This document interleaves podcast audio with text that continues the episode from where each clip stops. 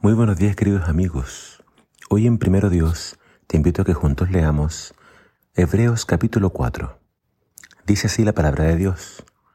Aunque la promesa de Dios de entrar en su reposo se mantiene en pie, debemos tener mucho cuidado, no sea que algunos no puedan entrar en ese reposo, pues la buena noticia nos ha sido anunciada de la misma manera que les fue anunciada a ellos, pero no les fue de ningún provecho porque no la creyeron.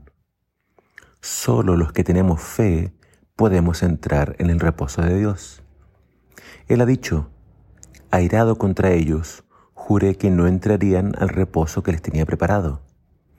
Aunque su trabajo quedó listo con la creación del mundo, en cierto lugar se ha dicho así del día de reposo. Dios descansó el séptimo día tras haber terminado sus obras. Sin embargo, en otro pasaje dice, no entrarán en mi reposo. Eso significa que todavía falta que algunos entren al reposo de Dios. Los que primero tuvieron la oportunidad de entrar no la aprovecharon por desobedientes. Por eso el Señor volvió a señalar un día, que es hoy, y lo anunció por medio de David en las palabras que ya citamos. Si hoy oyen la voz de Dios, no endurezcan sus corazones.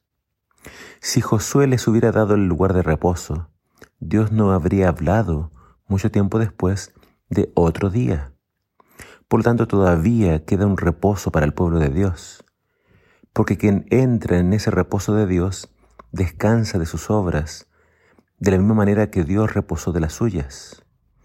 Pongamos pues empeño en entrar también en aquel reposo. Cuidémonos de no desobedecer a Dios como lo desobedecieron los israelitas. Para hablar de la salvación, el autor de Hebreos se va a referir a ella como el reposo de Dios. ¿Qué es el reposo de Dios? El reposo de Dios fue establecido en la misma creación. Cuando Dios terminó la creación, Dios mismo descansó ese séptimo día, ese sábado, y lo estableció como un mandato para todos sus hijos por todas las generaciones. Cuando guardamos el sábado, estamos obedeciendo el mandato que Dios estableció en el mismo comienzo de la creación.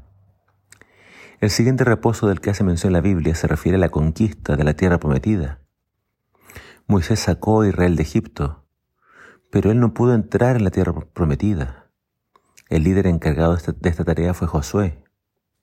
Después de 40 años haber estado vagando en el desierto, la tierra prometida sería el reposo para este pueblo afligido. Josué les dio ese reposo al pueblo de Dios. Pero la Biblia habla de otro reposo más. Y ese reposo se refiere a la Canaán celestial, a la salvación. Esa es la verdadera tierra prometida. ¿Cómo hacemos para entrar al cielo? El autor dice que entramos únicamente por la fe. Entramos cuando creemos cuando creemos en Dios, cuando creemos en sus promesas. Debemos creer en el Mesías. Jesús es el Mesías. Jesús fue quien murió por nuestros pecados. Cuando yo lo acepto como mi Señor y Salvador, soy perdonado. Soy acepto delante de Dios. No soy acepto delante de Dios en base a mis obras, sino en base a su gracia, en base a lo que Él hizo una vez que creo en Él, la fe también me llevará a la obediencia. Guardaremos el sábado porque estamos demostrando que aguardamos el día de nuestra liberación final, del reposo final. Cuando guardamos el sábado estamos diciendo, este mundo no es mi hogar. Yo estoy aguardando el reposo de Dios, la salvación final. Primero es la fe, pero la fe debe llevarme a la obediencia. El capítulo de hoy nos dice que hoy, hoy es el día de nuestra salvación. Hoy. Hoy debes aceptar a Jesús. Hoy debes aprender a confiar y a descansar en Él. Él es nuestro reposo. Él te hará descansar. Él viene pronto. Debes elegirlo a Él hoy. Si decides esperar hasta mañana, mañana podría ser demasiado tarde. No endurezcas tu corazón. Deja de postergar tu decisión. Deja de inventar excusas. Deja de enredarte en el mundo.